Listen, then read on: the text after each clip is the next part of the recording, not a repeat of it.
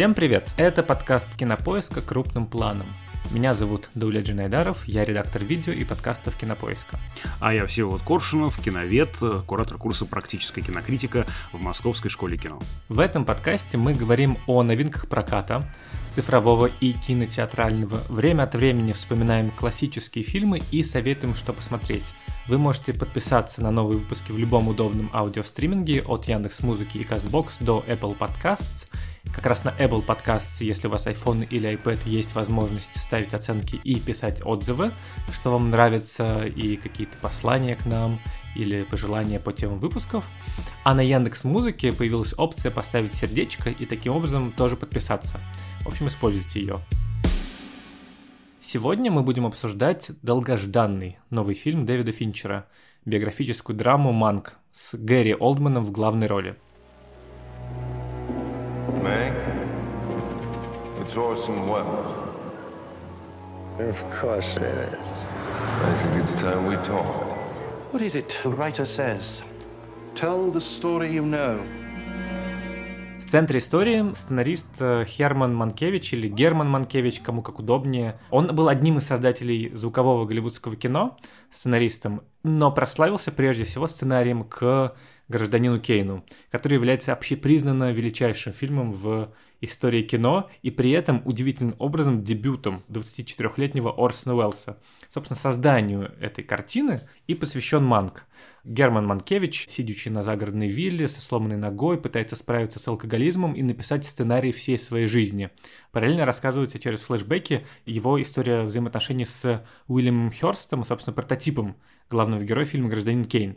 И это двухчасовое, разговорное, черно-белое кино, которое стилизовано под эпоху 30-40-х годов, с кучей отсылок к истории Голливуда, цитатами из «Гражданина Кейна», постоянным неймдропингом и огромным количеством персонажей, которые известны только киноведам или людям, которые сильно интересуются историей Голливуда того времени. И оно, как мне кажется, разочарует поклонников э, Дэвида Финчера, поклонников классического Финчера, который снял «Семь», «Бойцовский клуб», «Девушка с татуировкой дракона», потому что он напоминает, этот фильм «Манк», напоминает совсем уже формальное упражнение – предназначены для синефилов. Собственно, даже название само Манк — это прозвище главного героя Германа Манкевича, и это тоже такое немного подмигивание для тех, кто знает. Please call me Mank. Mank. Mank. Mank. Mank.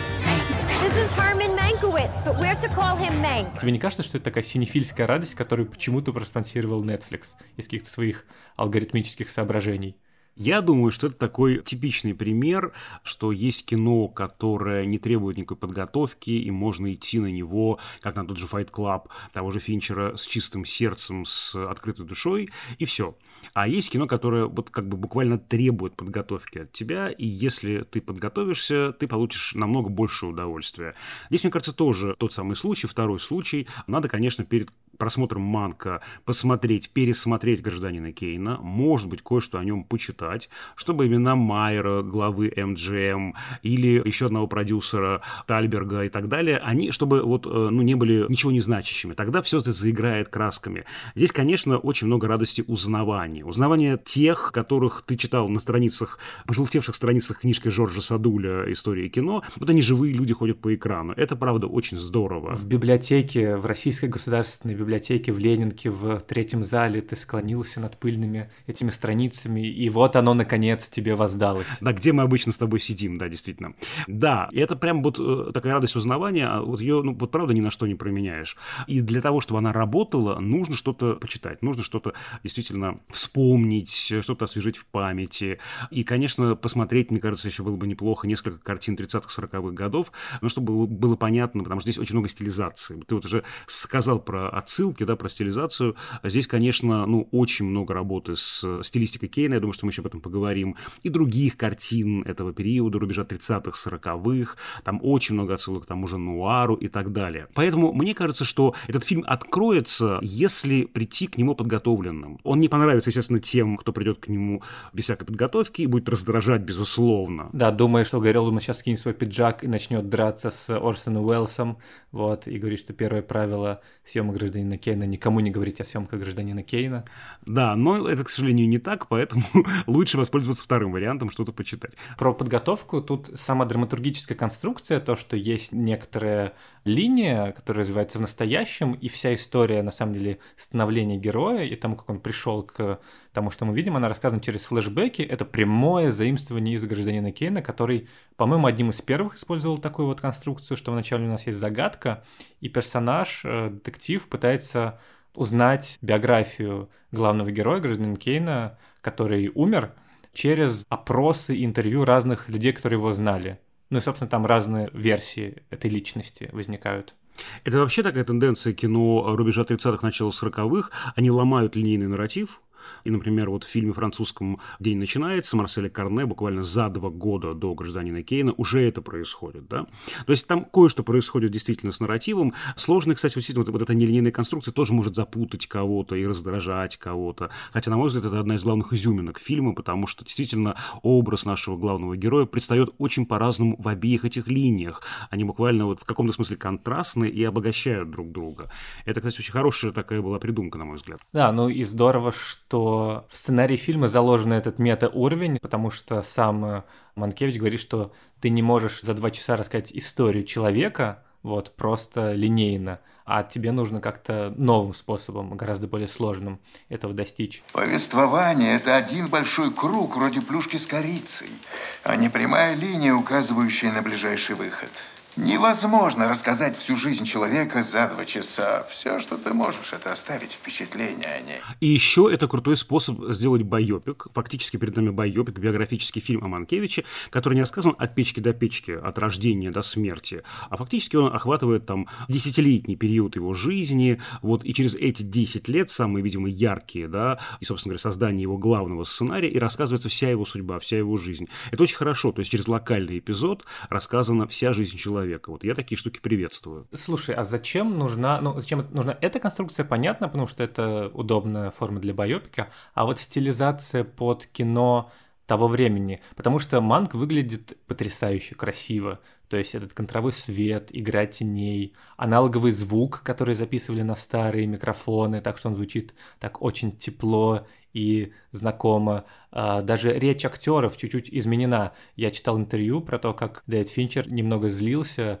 на площадке, когда люди, актеры не понимали, что нужно. Оказывается, сейчас, когда мы говорим, у нас немного другие интонации. Мы как бы вверх поднимаем в финале предложения, от чего все выглядит вопросительно. А ему нужна была такая именно четкая речь из вот этих вот комедий 30-х, 40-х, которая действительно звучит совсем по-другому.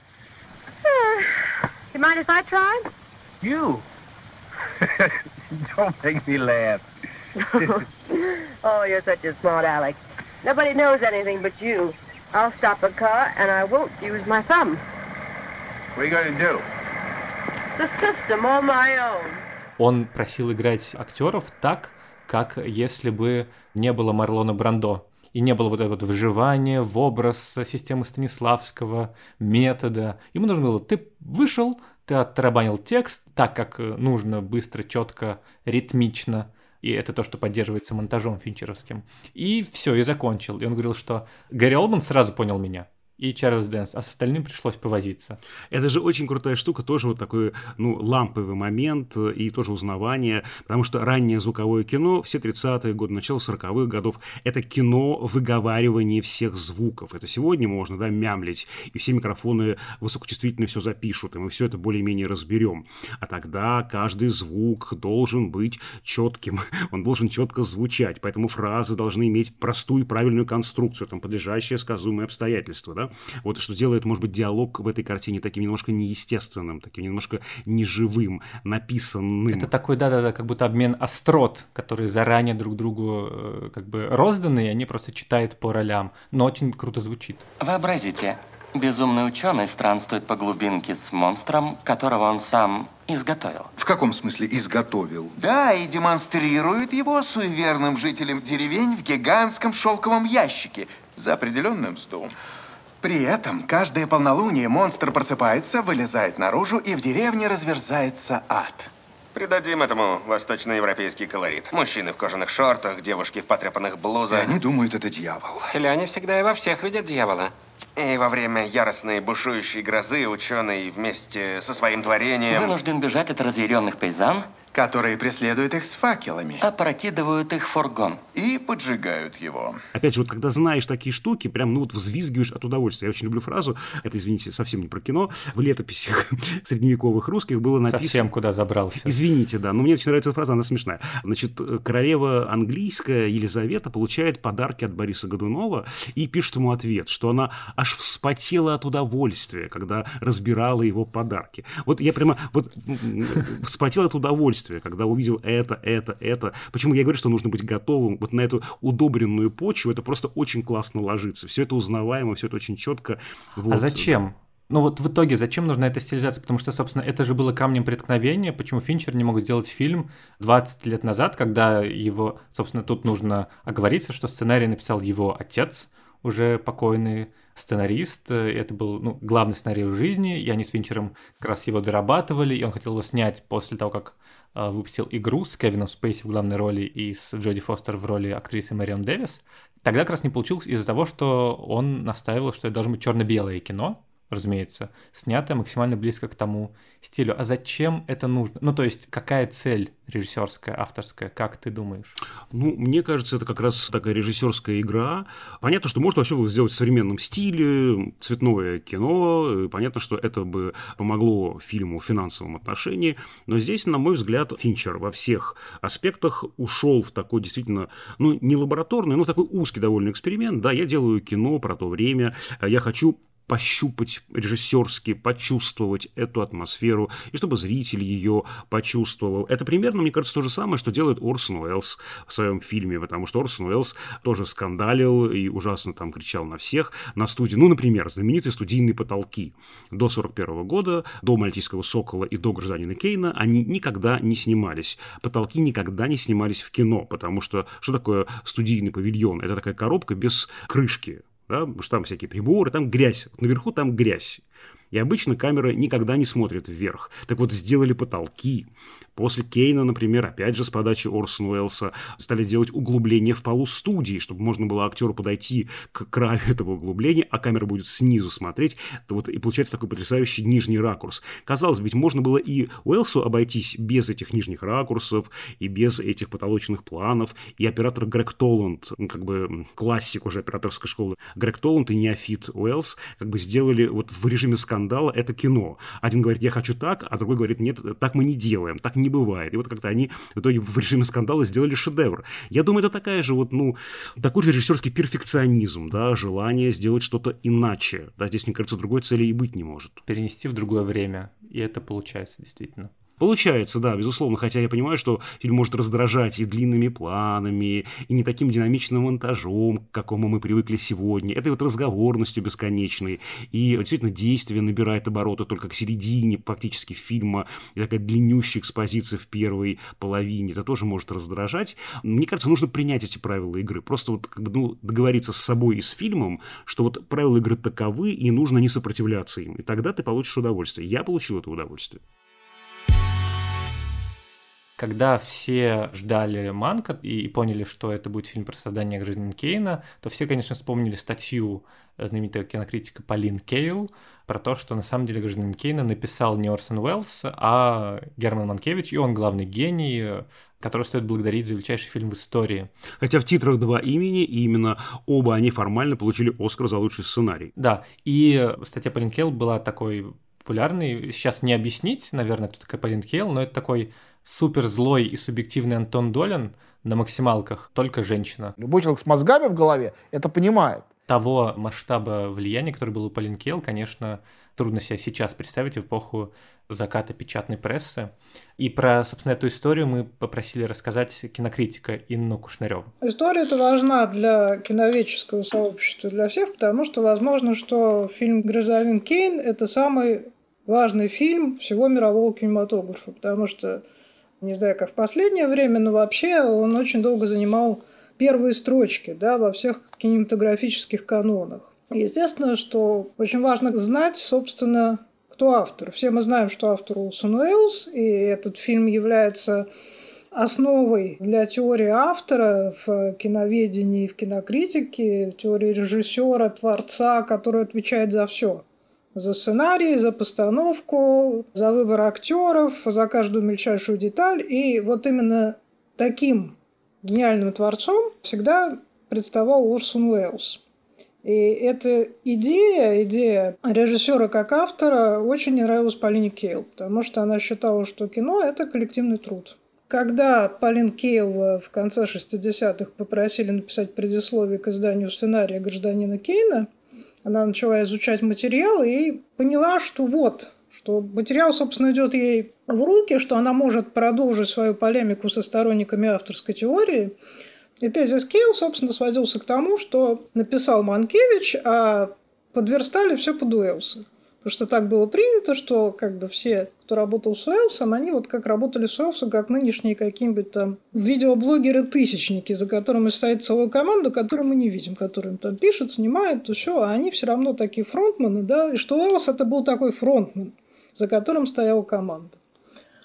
А статья Кео, по-моему, интереснее, чем фильм Финчера в итоге. Потому что э, в статье Кейл много всяких интересных теорий. Это нормальная ревизионистская статья, странная для журнала «Нью-Йоркер», возможно, которая была бы уместна, не знаю, там в журнале «Афиша» в лучшие его времена или где-то еще, потому что это попытка переписать историю кино, да, с точки зрения того, что роли сценаристов, которых всегда старались не замечать и куда-то там задвигать, ей был не нужен не только один Манкевич, ей нужно было доказать, что кино – искусство коллективное что в кино нет какого-то одного гения, одного героя, который все тащит на себе. У Финчера, кстати, получилось, в общем, то же самое, только вот таким героем-гением оказался сценарист, а не режиссер. Потому что, опять же, какой-то коллективной работы мы там не видим. Мы видим замечательного человека, который резко отличается от всего своего окружения. Тоже автор получается, только другой. Да, да. Как эта вся контроверсия с Кев разрешилась? Там была неприятная история, что она воспользовалась чужими материалами и не упомянула академического ученого киноведа, который их собрал. То есть сделала то же самое, что, по ее мнению, сделал Орсон Уэллс. Да. Инна, а почему такое вот внимание именно к сценарию? Понятно же, что там был мощный изобразительный план в фильме, и вот как будто игнорируют Кейл. А вот это, кстати, поразительный же момент. Вот я, как бы, да, все время хочется спросить, а за что мы любим гражданина Кейна? Что нам первое приходит в голову? Это, конечно, совершенно поразительное изобразительная сторона, поразительная визуальность. Мы, по-моему, в последнюю очередь думаем о сценарии, да? Почему Кейл это игнорирует? А потому что Кейл, конечно, была литературоцентричным человеком. Она вообще как бы не любила картинку, что называется, да? Она считала, что, ну, киношка, да, у киношки какие-то там картинки. Вот комедия 30-х годов, они офигенные. Почему? Потому что их писали отличные сценаристы. Их писали очень веселые бойкие ребята. Как только, значит, появился звук в кино, кино хоть смотреть стало интересно. Ведь на немом кино же все же мучились. Страшно.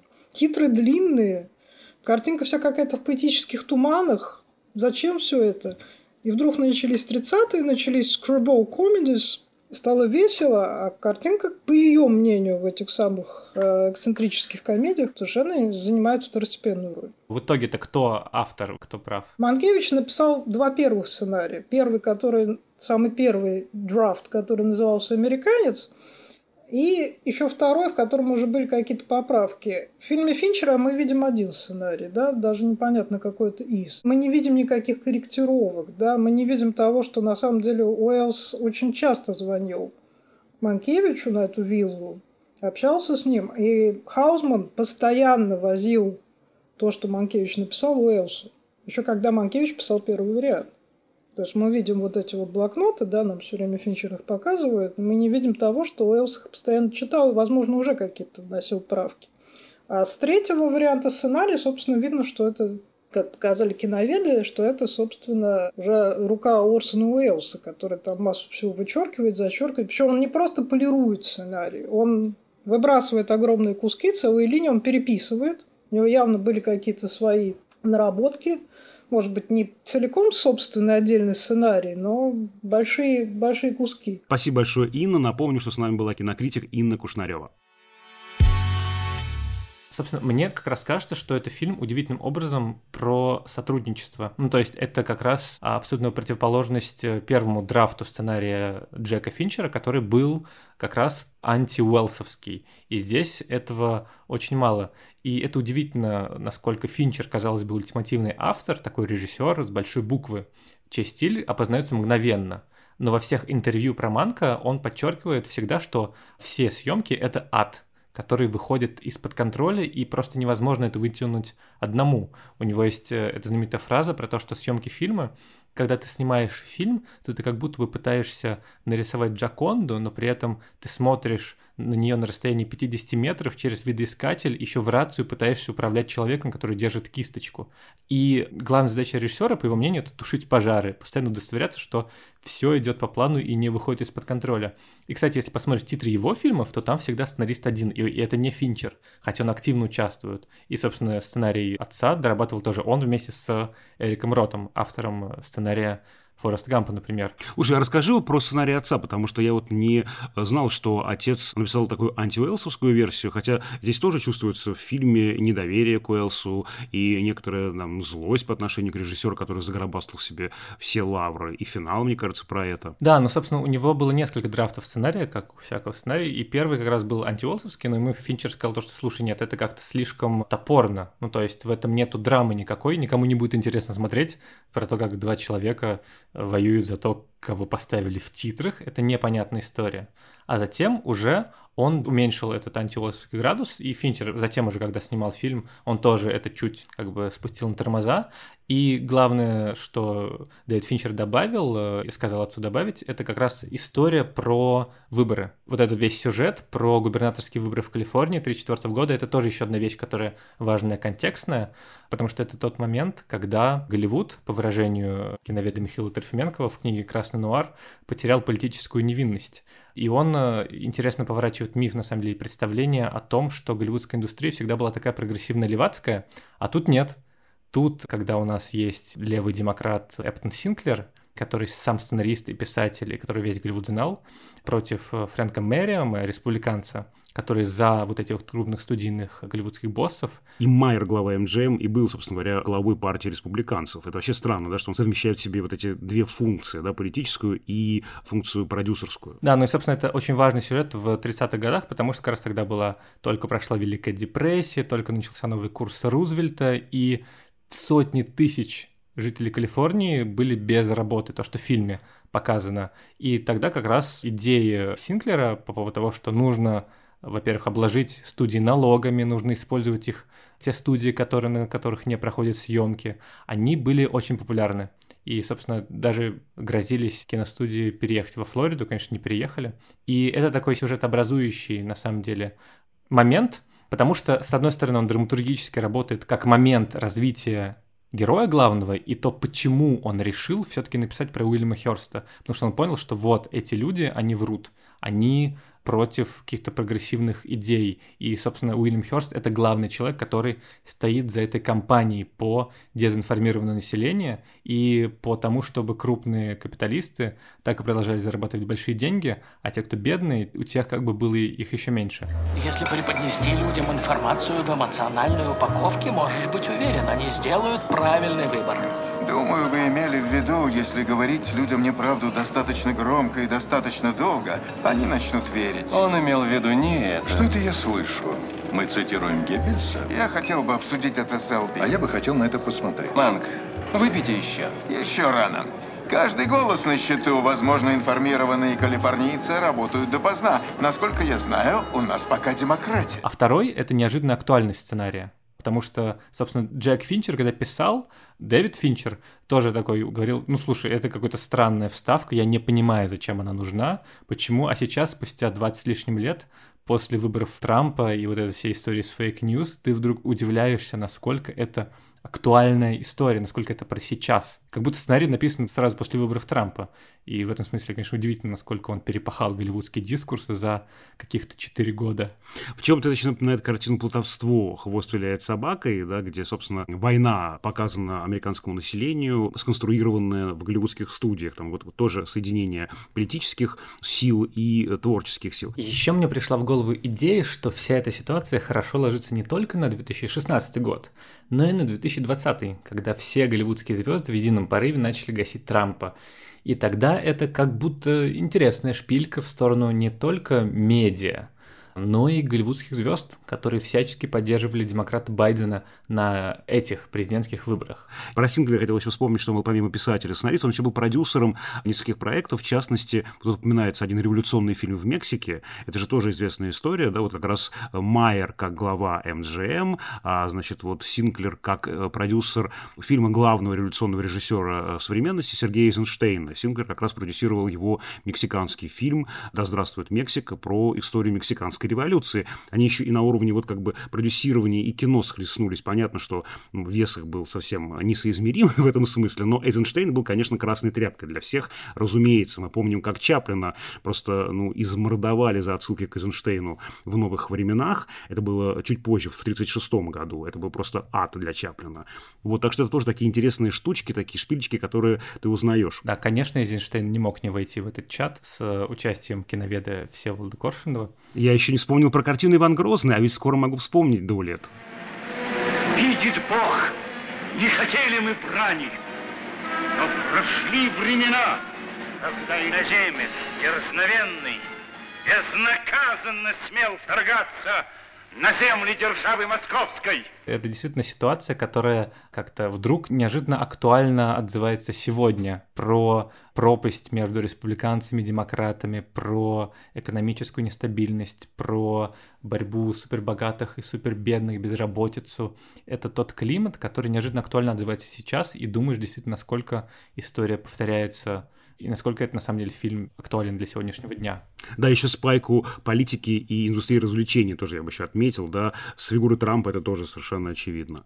Да, в общем, кино про современность, на самом деле, не про какое, не про 40-41 годы, да, не про создание никакого Кейна только, да, но это еще кино про нас, и еще, конечно, здесь тема кино возникает, да, кино как великой лжи, в которую мы верим, великой иллюзии, в которую мы верим. Здесь вот эта знаменитая фраза, когда режиссер этого ролика фальшивого, где актеры играют как бы простых американцев, которые говорят, а я буду за того голосовать, я буду за того голосовать.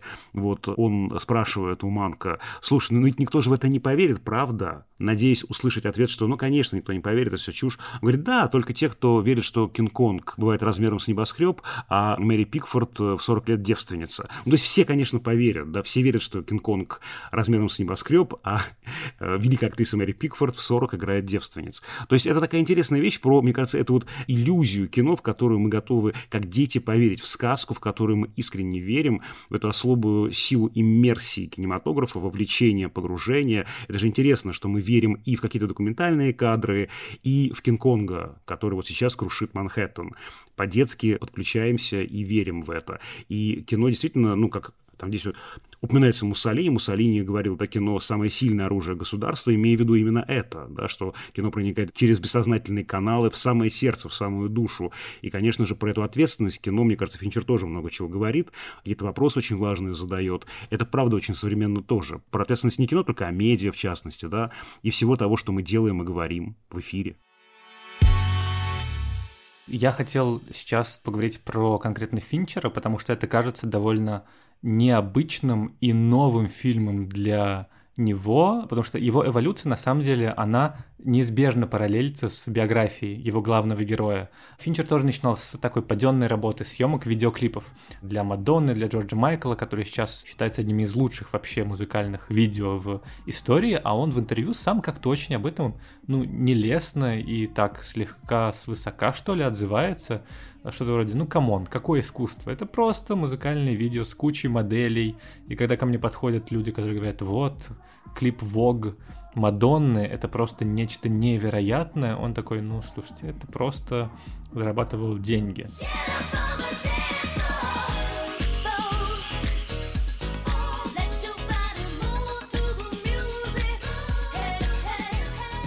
Затем у него была как раз драматичная история с третьим чужим, его первым дебютным фильмом, когда его лишили права финального монтажа, и когда то, что он снял, и то, что он хотел снять, безбожно переделали, и это у него такая травма довольно сильная была, он очень часто про это рассказывает. Дальше он, наконец, находит свой уникальный стиль, вот эти вот притушенные цвета, постоянный дождь, следящая камера, мрачные и неожиданные развязки.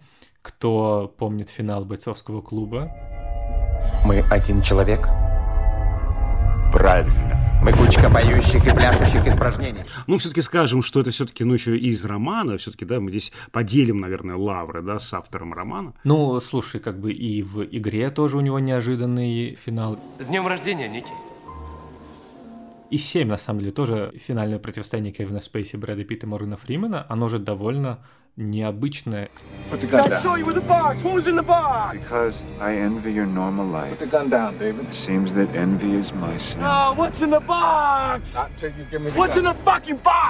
Это же вот эта вот история про 90-е, когда у нас вышло очень много фильмов, которые моральные устои немного расшатывали, когда чуть-чуть больше стало возможно, и когда ты не давал какого-то разрешения очевидного истории. То есть не было такого типичного хэппи-энда, как, не знаю, 80-х. И Финчер вместе с, не знаю, с «Молчанием ягнят» и с Коэнами — это такой типичный пример вот этого вот 90-нического кино, которое на видеокассетах хорошо расходилось.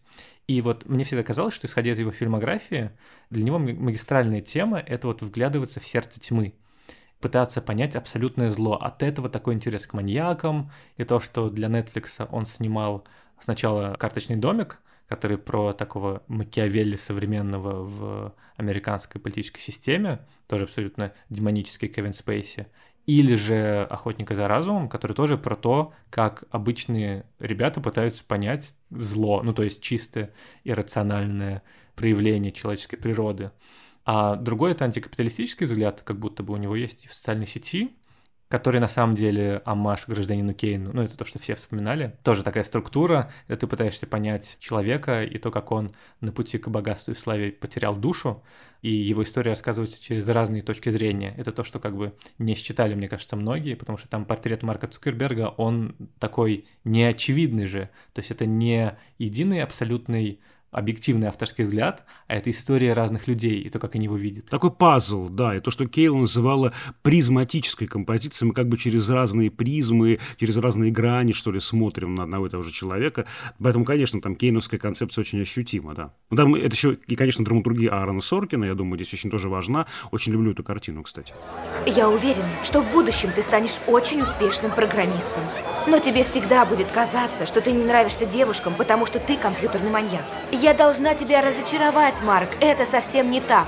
Это потому, что ты полный придурок. А здесь неожиданно он вдруг выступает с чем-то личным. Ну, во-первых, это сценарий покойного отца. Во-вторых, это наконец-то его критика Голливуда, про которую Финчер явно есть что сказать очень много, и ты не можешь не воспринимать его вот это вот нападение на Бонс Голливуда как что-то выстраданное. Потому что он тоже, в общем целом, как бы и пострадал, и то, что у него так мало полнометражных фильмов, на самом деле это какое-то громадное упущение. То есть он 30 лет снимает, у него сколько это, 11 фильм, очень мало для такого значимого автора. У Эйзенштейна их всего семь. Ну, слушай, За еще 50 одна, лет. Да, да, еще одна да, трагедия. Зато Вуди Аллена сколько, больше 40? У Вуди под сотни, по-моему, фильмов уже. Хорошо, ну, в общем и целом, как бы, конечно, за Финчера обидно, и здесь это такой его опус магнум. И тут мы, наконец, можем понять, какой человек как будто бы Финчер, Потому что раньше казалось, что он весь про маньяков и убийства. I think people are perverts. А сейчас вот он такой вот очень нежный, сентиментальный режиссер оказался.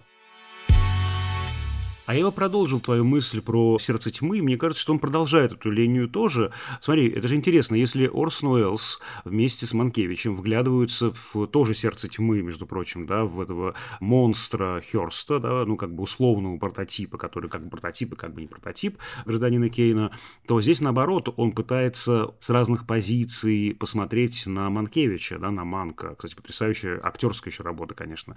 Гарри Олдмана просто потрясающая. You cannot capture a man's entire life in two hours. All you can hope is to leave the impression of one. Why Hurst? Outside his own blonde Betty Boop, you're always his favorite dinner partner. Are you familiar with the parable of the organ grinder's monkey?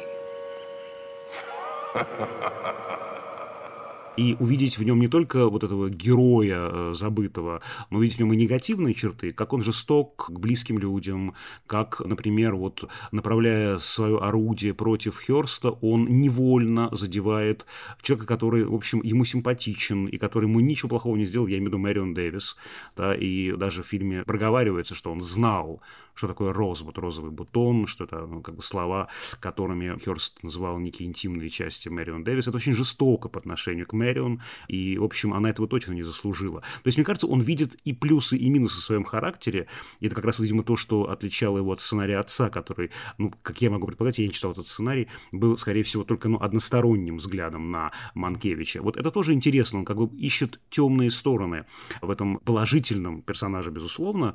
Тем не менее, важно найти эти какие-то вот противоречивые черты в его характере, чтобы он был живым, чтобы он был полнокровным, и как раз вот в середине фильма, второй половине все больше и больше этих элементов. Мне еще очень нравится, что он вводит эту метафору Дон Кихота совершенно так исподволь, там, Дульсиней он называет, значит, Мэрион Дэвис. Да, и ты сначала думаешь, что Дон Кихот это как бы он сам, это он про себя, говорит Манкевич. А я, кстати, считаю, что он, это он и есть, потому что там потом это отыгрывается, что как бы Хёрст Дон Кихот, но все-таки в большей степени мне кажется, что он такой Дон Кихот, и жестокий, и несчастный, и обреченный на неудачу к сожалению, да, воспринимающийся всеми как безумец, с некими идеалами, да. Он же говорит, что Хёрс предал эти идеалы, да, и вот сам он, мне кажется, в большей степени, для меня, во всяком случае, все равно ассоциируется, хоть это и как бы отвергнуто Финчером, и тем не менее, все равно сам Манк в большей степени ассоциируется с Дон Кихотом, с этой такой трогательной, смешной и, и наивной, и невероятно трагичной фигурой.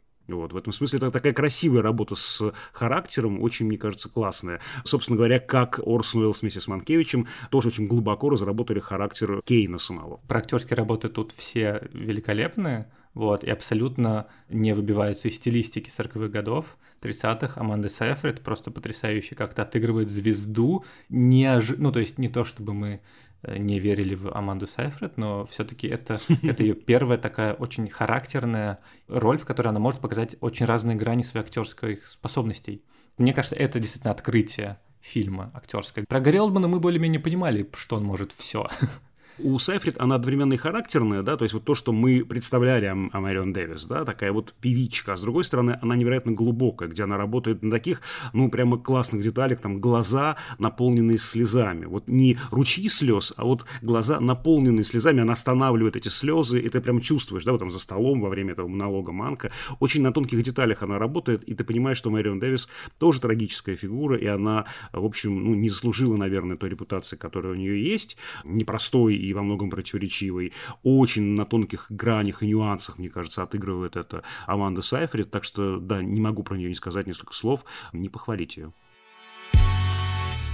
Вот ты сказал про то, что он рвет связи и он обижает близких ему людей. И это, мне кажется, тоже такое высказывание Финчера про кино и про искусство, на самом деле, про то, чем ты готов пожертвовать ради того, чтобы сделать великое кино. Потому что Манкевич, когда пишет этот сценарий, он не знает, что это превратится в гражданина Кейна, который все будут помнить и по которому все будут Манкевича помнить, а он готов пойти ради этой работы, вложиться в нее, написать про то, что он знает и разорвать отношения с близкими людьми, с которыми на самом деле его уже предупреждают все, не надо, будет плохо, возможно, вообще положат на полку, возможно, ничего не получится, ты потеряешь репутацию и вообще какое-никакое безбедное существование, а он говорит, нет, я не могу. И в этом смысле, конечно, бескомпромиссность, она максимально присуща Дэвиду Финчеру. У меня есть любимая история про него. Ну, он в интервью говорил, что он мечтает попреподавать в киношколе только для того, чтобы прийти на какое-то занятие и спросить у одного из студентов, ну, расскажи, про что ты хочешь снять кино?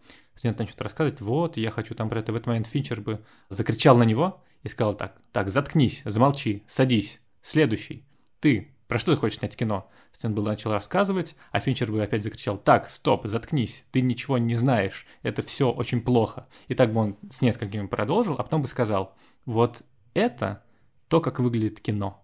Все люди, которые каким-либо образом отвечают за съемки, от продюсеров до редакторов, до важных людей, которые дают деньги, они будут пытаться вам сказать, что вы не должны снимать кино, что вы должны сесть, замолчать, что вы ничего не знаете, ничего не способны. И вам нужно, прежде всего, гнуть свою линию и делать то, что вы изначально хотели. Это высказывание его про кино очень личное. И, собственно, это служение кино, оно видно же в финальной сцене, когда наконец у нас встречается лицом к лицу Уэллс и Манкевич, и Манкевич говорит, я хочу своими в титрах, потому что это лучшее, что я когда-либо создал. И у них начинается спор, Уэллс бросает в ярости стул, кричит на Манкевича, Манкевич в этот момент не кричит на его в ответ, а говорит «О». Мне кажется, это то, что нужно для сцены в фильме. Вот, и садится писать, а Уэллс как бы все еще злой, в ярости, смотрит на него и говорит «Возможно». Получишь ты свои титры, но спроси себя, кто продюсер этого фильма, кто режиссер, ведущий актер. То, что нужно в сцене, когда Сьюзан бросает Кейна. Проявление неистовой ярости. Пожалуй. И ты понимаешь, это люди бесконечно влюбленные в кино. Они видят кино в любом проявлении. Они тащат в искусство, в свое творчество все, что можно использовать. И это очень трогательно как раз про вот это вот взаимодействие, про которое уже немного говорили, про сотрудничество режиссера и сценариста. И тут как раз понимаешь, что не мог один без другого обойтись.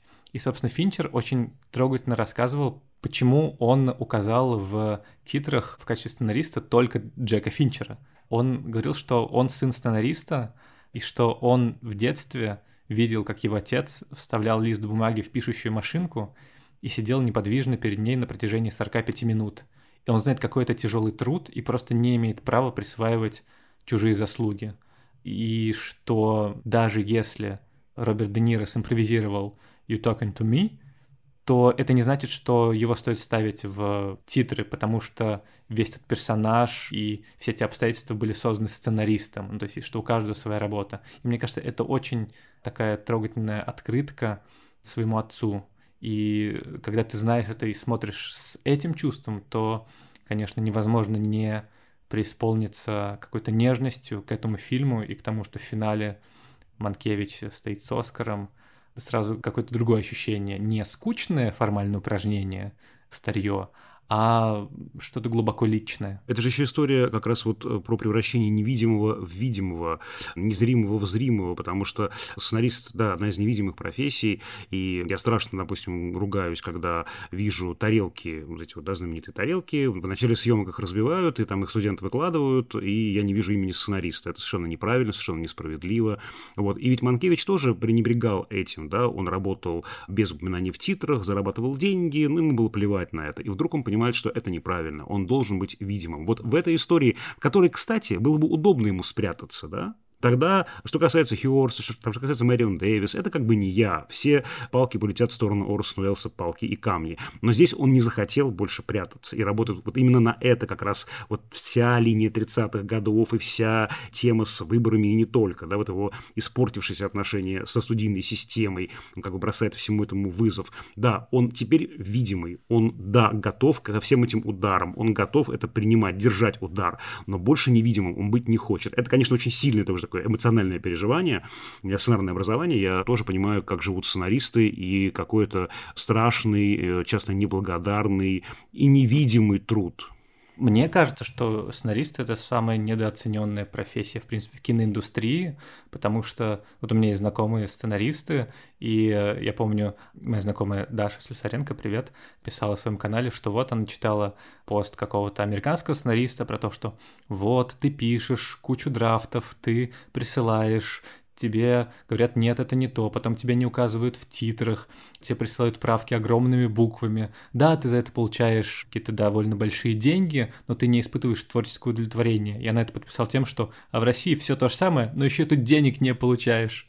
То есть абсолютно труд неблагодарный, при том, что все постоянно актеры и режиссеры говорят, вот, у нас не хватает хороших сценариев, вот, а как бы а к ним так относятся, что как бы они и не могут появиться при таком пренебрежении. А сколько еще сценариев, сценарных идей не доходят до экрана, да, ведь очень много работы невидимой буквально делает сценарист, который просто потом, ну, не реализовывается, да, сценарий не куплен, или куплен, но не поставлен, и все, и вот э, дальше как бы пути нет, и ты пишешь уже новую историю, это же тоже такая большая трагедия, что фильмография потенциальная намного больше, чем она реальная, сколько уже написанных, придуманных, созданных историй, которые просто остались вот таким багажом, да, нетронутым. И то, что фильм посвящен сценаристу, и сценарист делается видимым вот на большом экране, это очень важно. И за это я лично очень благодарен Финчеру, как тоже сценарист по образованию э, и по профессии, поэтому мне это очень важно.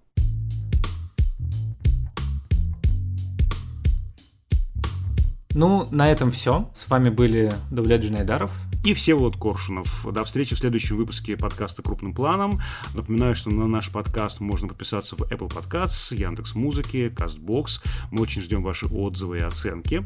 А в следующем выпуске мы обсудим дилогию «Неадекватные люди», и к нам присоединится режиссер обоих фильмов Роман Каримов. Да, пишите нам на адрес подкаст собакакенпс.ру вопросы и письма с пожеланиями тем выпусков.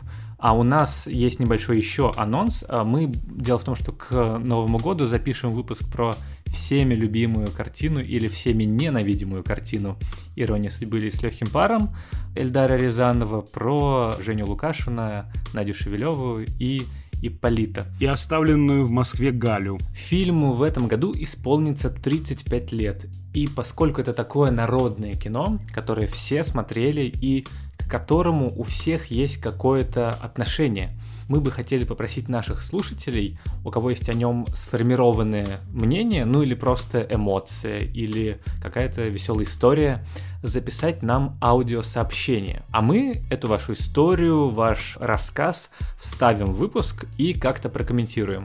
Это можно будет сделать с помощью бота в Телеграме специального. Его название КП Аудиобот. Ссылку на него мы оставим в описании этого выпуска. Все инструкции будут внутри беседы с ботом, и никак дополнительно готовиться не надо. Это как записать голосовое сообщение. Мы просим вас, э, собственно, рассказать, почему вы любите или почему вы ненавидите иронию судьбы.